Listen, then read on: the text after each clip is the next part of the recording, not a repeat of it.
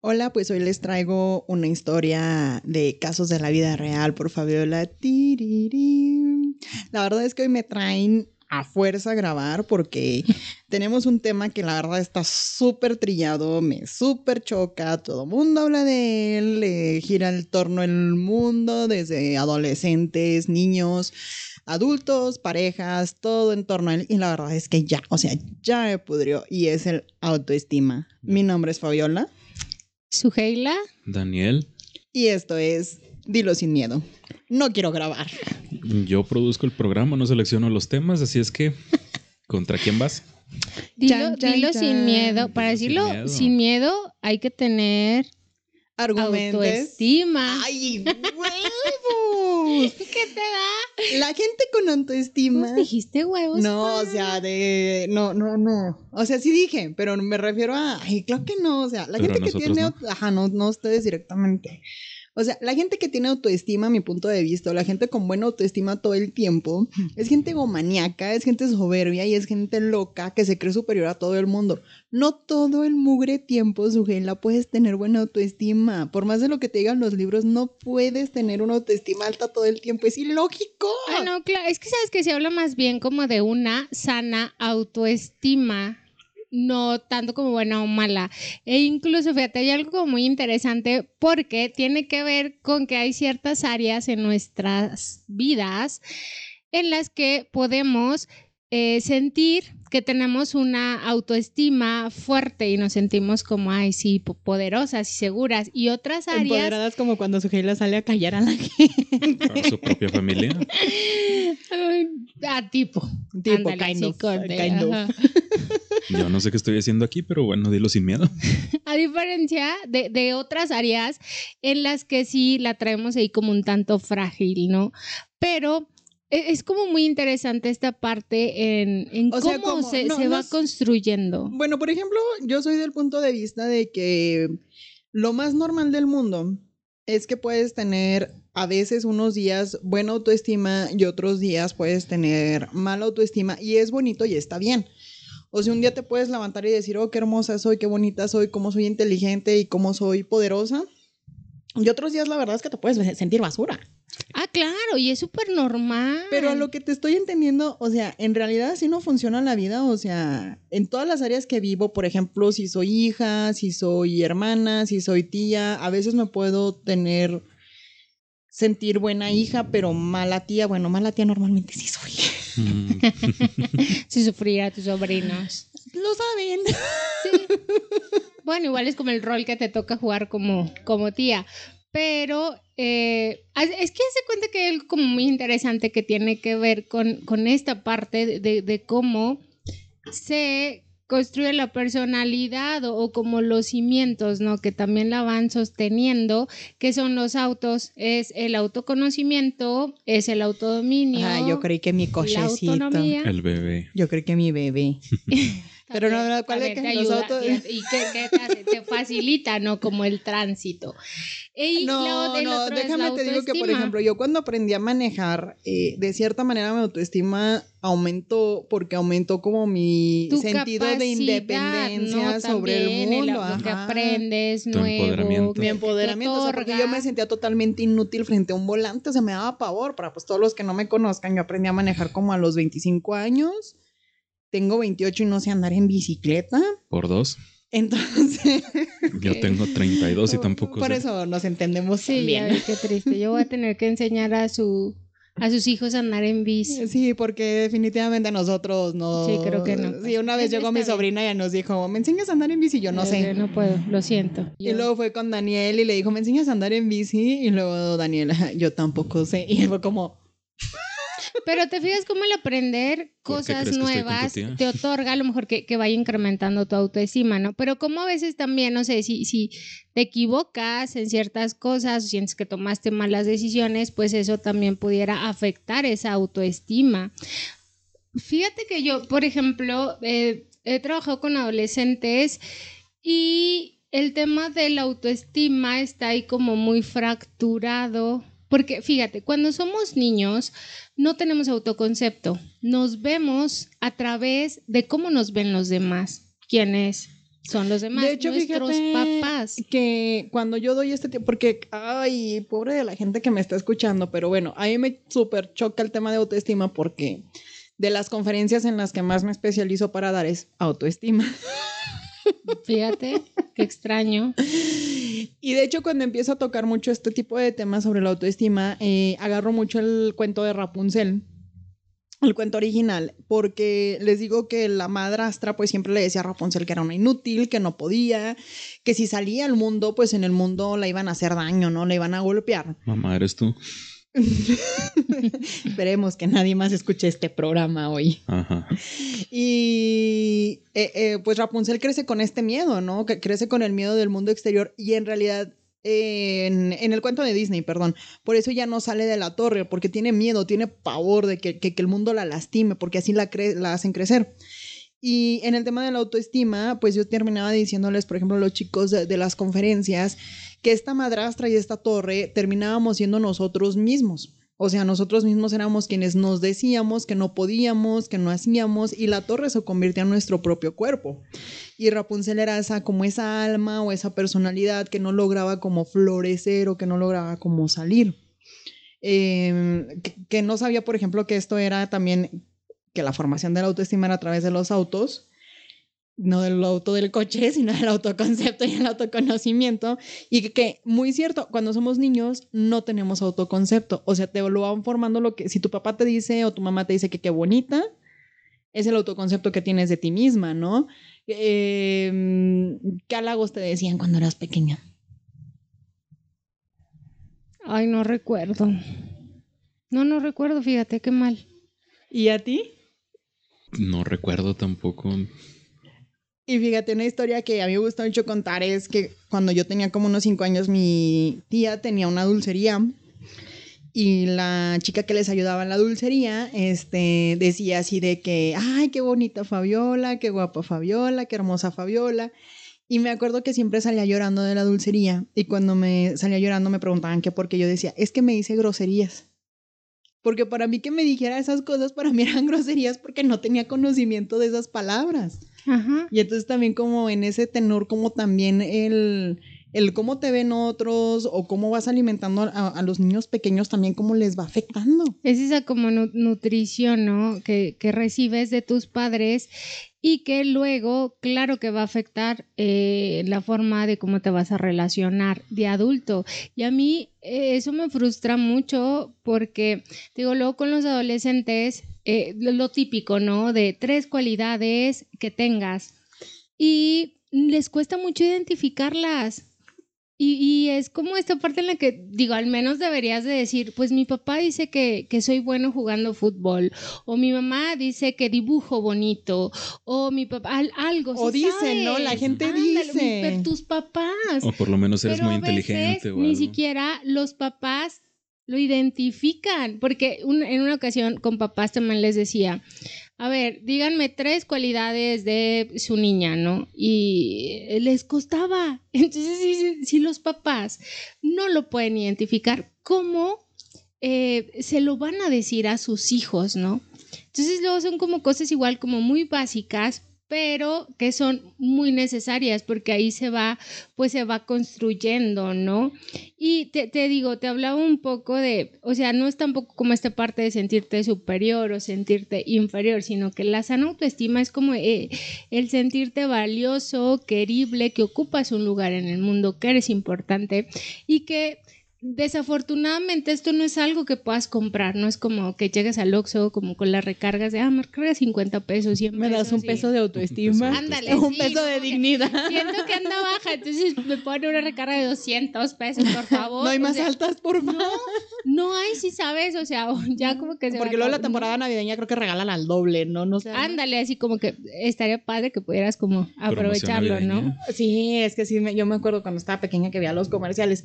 Fíjate que también una cosa que me llama mucho la atención es el asunto de que, mira, no me considero una persona con autoestima buena. Aprendí, ya habíamos tocado el tema de que yo era una hermosa bolita de grasa, tema que no me dejan tocar tan a menudo como yo quisiera. Sácalo. Te deja, sácalo, sácalo. Ay, Y entonces, o sea, pues por obvias razones, eh, como que en el bullying y ya los temas que hemos tocado, pues ya sí te afecta, ¿no? Como cuando vas creciendo, etcétera, etcétera. Y no me considero una persona como con el autoestima tan buena, pero sí lo que yo no logro entender y lo que sí sufrí cuando, cuando tenía este tipo de autoestima mala es, o sea, ¿qué te hace tanto daño como para creer que mereces las cosas feas de la vida? A mí eso sí es lo que sí me preocupa demasiado cuando escucho, por ejemplo, personas, em, no sé, o sea, de que yo merezco que me pongan el cuerno, pero me, me, explico, o sea, yo me lo merezco, o tú qué harías si te ponen el cuerno, y es como...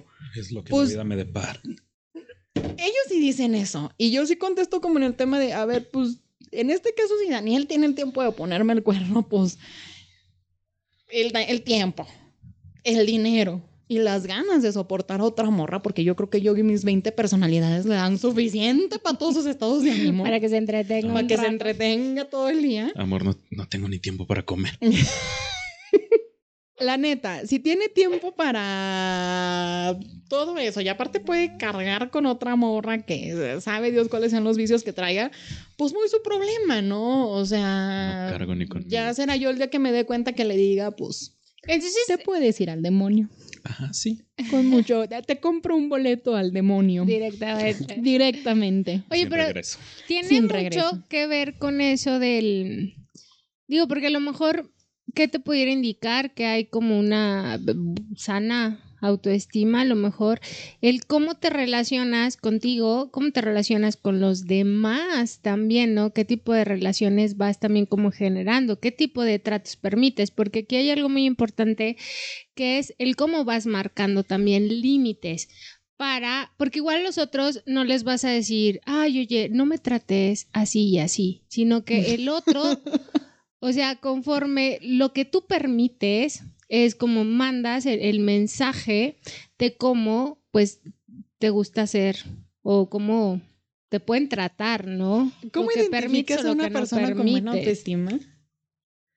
¿Cómo la identificarías? Mm, O sea, ¿cómo, cómo se, ¿qué características tendría? Mira, igual podemos ver un poquito, se me hace interesante, te digo, como estas áreas de la vida en, en la autoestima y de ahí podemos ir sacando como ciertas características, porque habla de una que es la parte física. Cuando tienes una buena relación con tu cuerpo, te agradas, te cuidas. Claro que hay cosas que no, no puedes cambiar, que ya vienen como de fábrica, ¿no? Digo, el, tipo de cabello que tienes, la estatura, ciertas proporciones y que claro, pues te puedes dar ahí como algunas arregladitas, ¿no? Pero que descansas, duermes bien, te alimentas bien, haces ejercicio. ¿Ustedes cómo se sienten en esa parte? La parte física, ¿creen que en porcentaje igual, que, que dijéramos que cumplen con todos estos requisitos es un, un 100%? ¿Cómo andan ahí en la parte física? 70.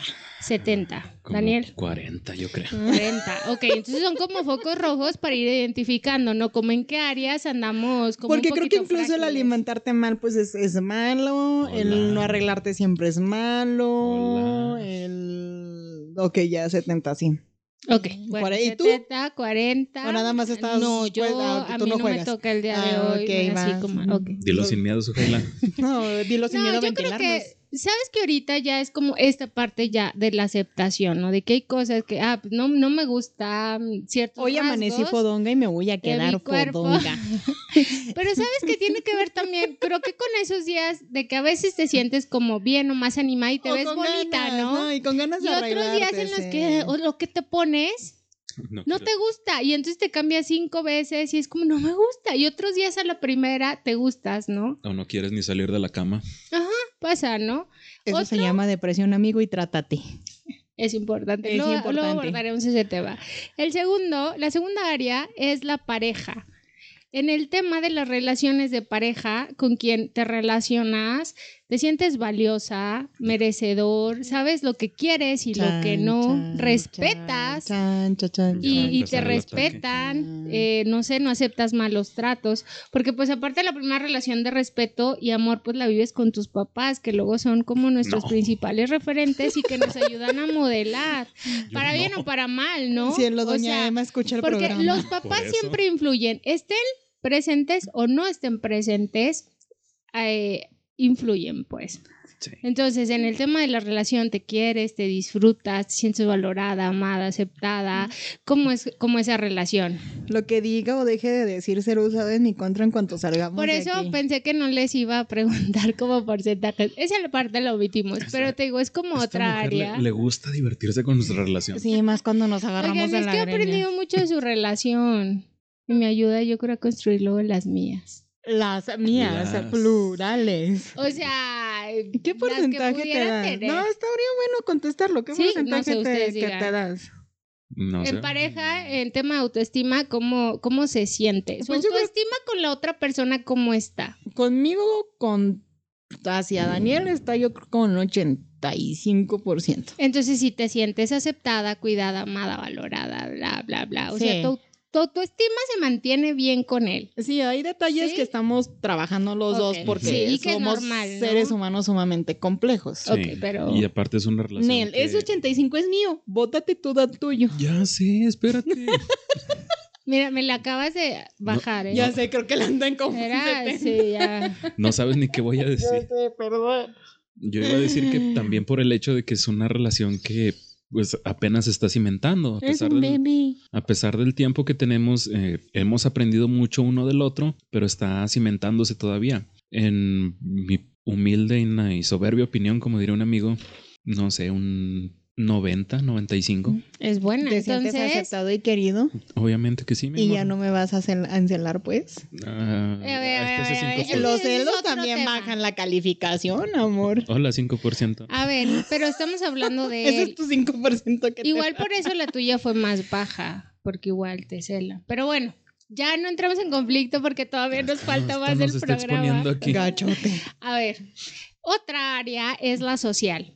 Eh, disfrutas hacer amigos, compartir con los otros, que esto también tiene que ver mucho con el modelo familiar. Si tus papás luego también son como ami- amigueros y recibían visitas, porque luego hay también familias como muy muéganos Daniel, en doña Emma escucha entra, el programa eso. Sistemas como más cerrados, ¿no? Y los demás son malos y solo la ¿Me- familia ¿Me y puedo mutear? nosotros. Nope. Ajá. Entonces, en lo social, ¿cómo andan? Si tienen más círculos de amigos, no. si participan en otras actividades, ahí cómo se sienten. Como 20%, si no es que menos, yo.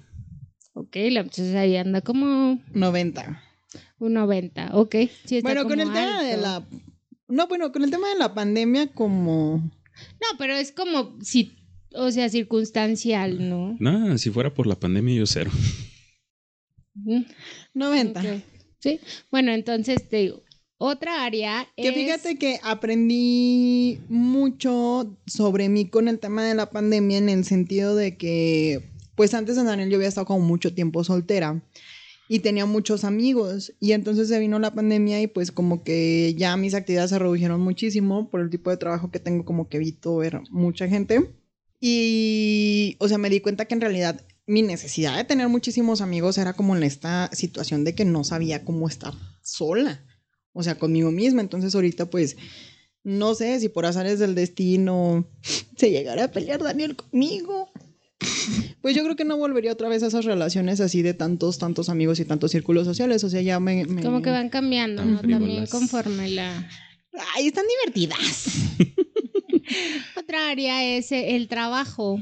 Eh, cómo se sienten ahí, si les gusta su trabajo, si les permite como esa parte de ser más creativos, si confían en sus capacidades, si se mantienen también como a prueba, como en este sentido de, ah, pues nuevos, nuevos retos, nuevas actividades, como más activos, tienen iniciativa, o si luego eh, es como trabajo tedioso, absorbente, de, ay, hoy tengo que ir otra vez a trabajar, porque incluso se habla de que lo hay personas que tienen como una buena autoestima con el trabajo, pero luego entran como en esta dinámica laboral y, y la relación con el jefe que es como muy eh, eh, aprensivo, muy, muy jodón, no sé, y entonces crees? suele, o sea, suele como afectar ahí, ¿no? Y entonces no que te el mío me sientes haya agarrado de asistente personal no tiene nada que ver. Y lo que le sigue. Sí, o sea, pero ¿cómo Literal, te soy sientes tu agenda trabajo? humana. Por eso, pero te sientes eh, reconocida, ¿no? O sea, sí te reconoce. Sí, y en por ese eso tema yo te, sí ando como en te 88. asigna más tareas. Eh, no, si es por porque soy su agenda humana. Pero no, a mí sí me gusta mucho mi trabajo. Y te da igual como esa libertad también de poder. Sí, porque fíjate que ahora sí lo puedo decir, o sea, todos los trabajos que he tenido, yo creo que el anterior a este, este, mucha gente me lo decía, o sea, me veía infeliz, se me notaba en la cara, la pesadez, el cansancio, de hecho fueron de esos años que me decían que me veía como hasta incluso seis años más grande de edad, este, hasta diez años incluso, y ahorita la verdad es que es nefasto porque, la neta, ¿qué trabajo no es nefasto? ¿Y qué trabajo no te ocasiona como cierto grado de problemas o estrés o ansiedad? Pero aún y todo eso me gusta. Y yo creo que en el trabajo yo ando como en 88% de autoestima. Ándale, o sea, eso es bueno. ¿Tú, Dani? Mm, Yo. ahora sí te em, puedes mutear. No, no, eso sí lo voy a decir sin miedo.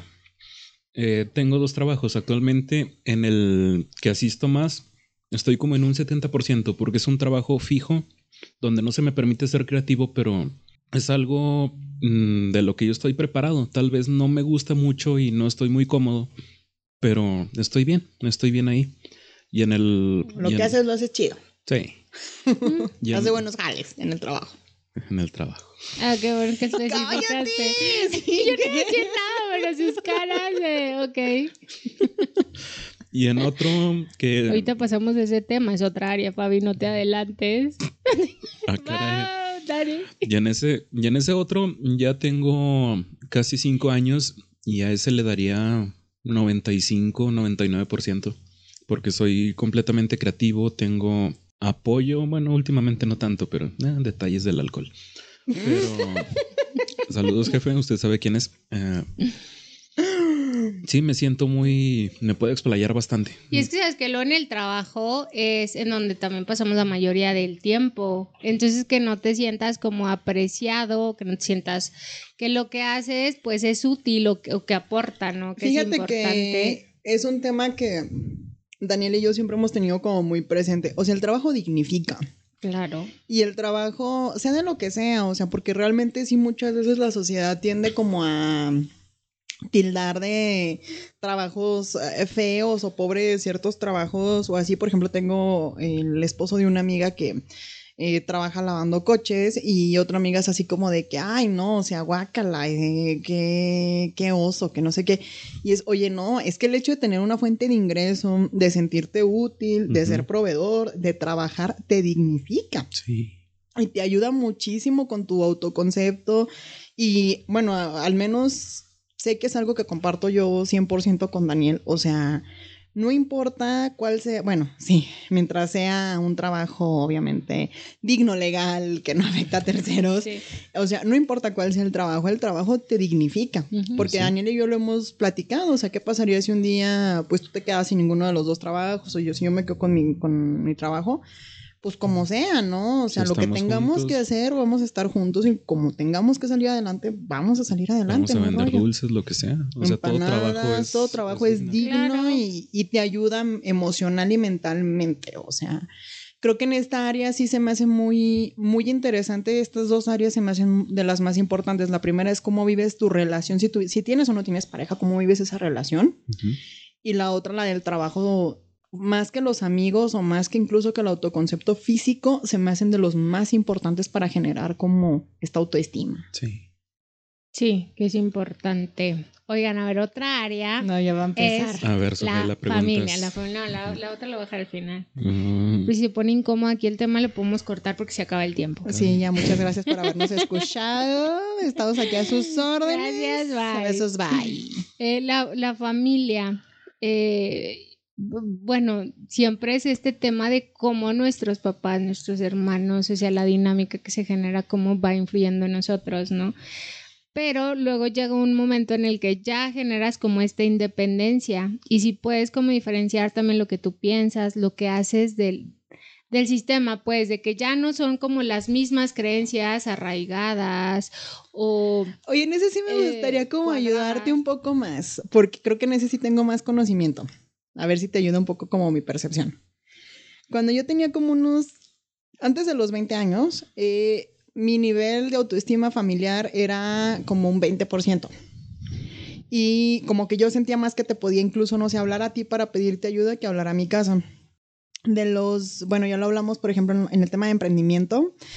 Cuando yo decido abrir como que, bueno, de hecho me mandan al ruedo sola a abrir lo del restaurante. Este, mi autoestima, pues obviamente laboral y todo esto caí como al suelo, caí a un 0% definitivamente. Y el tema de la familia me di cuenta que las únicas personas que iban a estar a mi lado eran ellos. Y yo creo que ahorita ya aumentó casi a un 98, 100%. Ah, mucho. Porque incluso este me da mucha risa los domingos ellos suelen hacer como carnes asadas la familia central o sea nuclear que son los hijos nietos y agregados que son pues esposas o novios.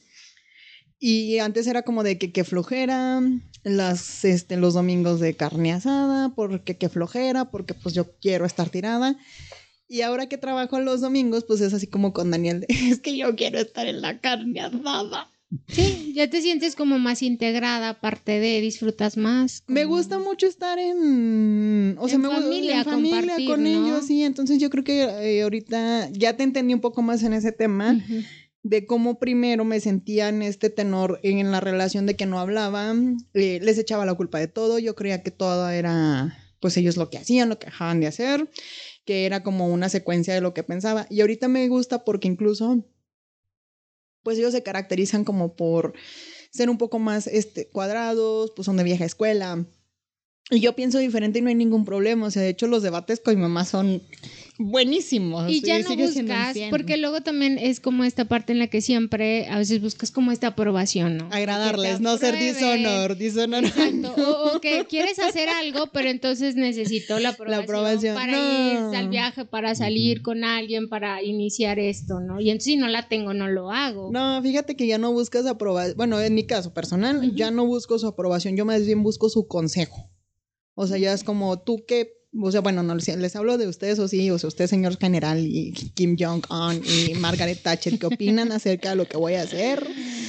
Y como que sí me gusta mucho porque sí dan como, pues, consejos chidos, ¿no? Porque pues ya están grandes y ya han Sí. vivido y ya Ya les saben. al Porque fíjate que a mí, por ejemplo, en el tema familiar, creo que luego, bueno, mantenía una buena autoestima porque era como la hija obediente, la hija responsable y, y la hija que, eh, pues, pues que atiende, ¿no? Como ahí a lo solicitado. Entonces, Eres mamá gallina. hubo un momento en el que me salí del Huacala hablando de este y entonces y entonces olvídate fue Suheila como Ibarra fuera del Neta, te sacaste del Huacán, no lo puedo creer. Entonces era, o sea, como de, ¿cómo es posible si tú no eres así? ¿Qué pasó? Entonces, pues claro que mi autoestima Bajó. bajó, en ese sentido, ¿no? Porque ya no me sentía como tan aceptada, ¿no? Ya no Pero la bueno, Suheila de antes. Otro, otra área es la, fíjate que luego igual a veces nos toca mucho, pero que es importante. Me voy a ir ya rápido porque tenemos poco tiempo, Ah, tú dale, que es la sexual. Pues si no se escuchan, que no se escuchen. Ah, pues, que es la sexual, que tiene que ver con el cómo disfrutas el placer, si te genera o no te genera culpa o vergüenza,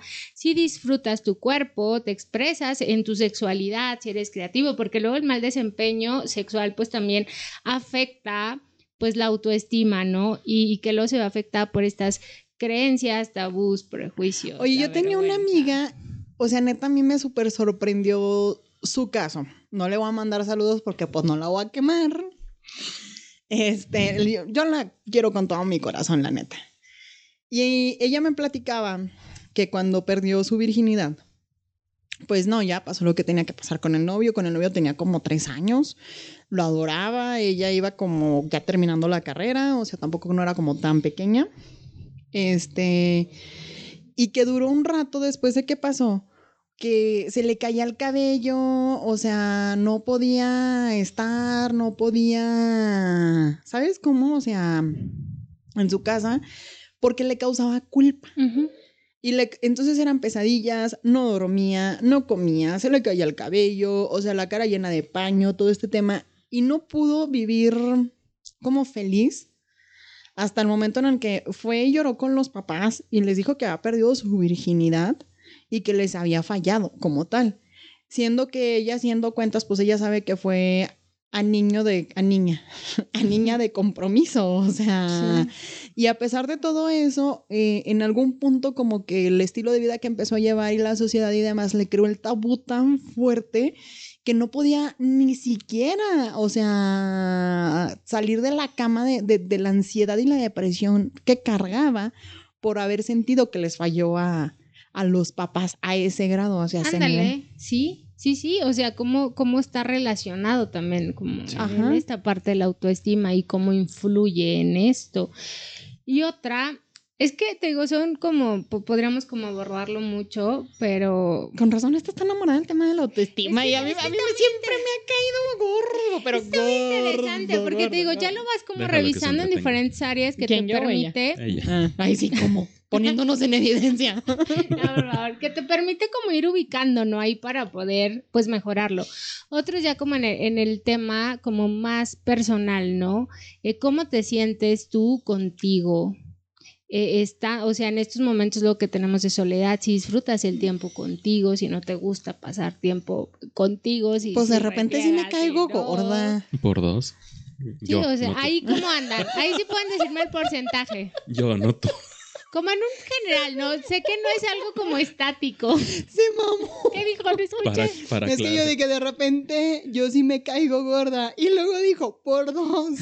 Y luego, yo, yo, no, no tú. Ah, claro, nada más. ¿Qué te digo? O sea, no es como esta parte de, ay, siempre me abrazo y me acepto y me quiero y me cuido y me veo hermosa. No, o sea, pero como digo, hablando como de algo más general, ¿no? Que sabemos que no es algo. Mira, me costó trabajo, pero también. Em, yo creo que era como un 65%.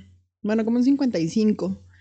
Y luego después como que empecé a bajar muchísimo de peso y ya empezó a ser como un 85. Y ya ahorita que como que me quedé en el estanque e incluso yo creo que ya voy a empezar otra vez a subir de peso. Porque como como madanito. Son las temporadas. sí, Este, yo creo que eh, me podría quedar ya en un 75%, pero mucho de lo que aprendí de estar con una persona tan compleja como yo fue de conocerme a mí. Porque entonces me salía de bronca con Daniel por cualquier cosa y entonces era, pues primero identifica por qué a ti te molesta, o sea, qué es lo que está pasando. Ya cuando identifiques por qué a ti te molesta, pues ahora sí ya empiezas a criticar si él es celoso. ¿verdad? Pero sí, o sea, creo que mucho de estar con otra persona es que te terminas bueno, obviamente si tienes como la cabeza muy abierta y, tampoco como que no estás en este tenor de, de, quedar bien, sino de construir algo, aprendes mucho, en mi caso personal. Sí. Y cállate. Sí, nada más Van a decir que los golpeó a los dos. Sí, te vemos así como con miedo. Ay, no. Yo estoy acá y nuestra autoestima no nos permite como expresar o manifestar cómo nos sentimos respecto a lo que nos estás diciendo, Fabi. Yo en lo personal igual ando como en un 60%. Como en un 60%. ¿Qué te digo? Si hay variaciones, ¿no? Hay cosas todavía en mí que falta madurar, cultivar. Incluso antes de Fabiola pudiera decir que estuviera por ahí en 20 o 30, pero... Estoy eh, adorable. ¡Trin! Y que vino como aportarte, ¿no? En esa parte. Sí, ahí hay todavía cosas que debo seguir madurando. Y que, ¿sabes qué? Que la autoestima tiene que ver, o sea, no con, ah, me acepto como soy y así soy, entonces es algo que es inamovible y los demás me tienen que aceptar como soy, ¿no? Y, berrinchuda y renegona y jodona Fíjate y que... no, o sea, es también como esta constante Yo antes así era, así de que no, pues el mundo me va a aceptar y va a aceptar a Fabiola gritona y Fabiola histérica y Fabiola irreverente y todos tienen que, y todos tienen que amarme y punto y quien me ame, que me ame así, no. Y ¿sabes quién me metió muchas arrastradas? La señora Laura bueno. No, y así me arrastraba. Y es que así de que tienes que aprender a vivir en comunidad, o sea, ¿qué te pasa? Pues si tampoco no se trata de que nada más aquí tú mandes, o sea, pues no, o sea, porque también hay actitudes malas en ti que debes de admitir que son malas y, y eso. Y más o menos ya como para ir ahí viendo como el tema de la autoestima y cerrando, no es que lo odie en sí, sino que me cae muy gordo como que te digan que siempre debe de ser buena. Porque no siempre es buena, es bonito y está bien estar enojado, estar triste, no de no quererte. Es parte de. Es parte de crecer y de vivir. Pero lo que sí creo que es como mi pan de cada día. Yo creo que mareo y harto a Daniel con el tema y a ustedes también es que mucho de la autoestima, como yo identifico una persona con autoestima, es una persona responsable. Pero una persona responsable de lo que piensa, una persona responsable de lo que siente y una persona responsable de lo que dice y responsable de lo que hace. Creo que eso es una persona con una autoestima sana. Porque cuando culpas al resto del mundo por todo lo que te pasa o deja de pasar, cuando crees que la otra persona mal piensa o bien piensa de ti, creo que eso ya son o sea, síntomas de una autoestima muy dañada. Entonces creo que eso es como de los principales, o sea, lo principal que yo me repito a diario es no eres responsable de lo que otra persona piensa, siente, dice o hace. Y eres responsable de, lo que tú pienses, tú sientes, tú dices y tú haces. Completamente. Y aquí es como para nada más pues los papás, ¿no? Que tienen niños pequeños, de verdad, o sea, un niño que es amado, aceptado, respetado, es muy probable que, se vaya a respetar a sí mismo, que se ame, que se acepte. O más grandes, ¿no? Y nada más pequeños. Sí, y esto va a ser como un escudo protector frente a muchas situaciones luego de riesgo, ¿no? Entonces, bueno. Nunca es tarde, nunca es tarde, corazón mío. Ya sé. Es algo que hay que trabajar en el día a día. Sí, en el día a día. Hay que madurar. Bueno, pues nosotros nos vamos.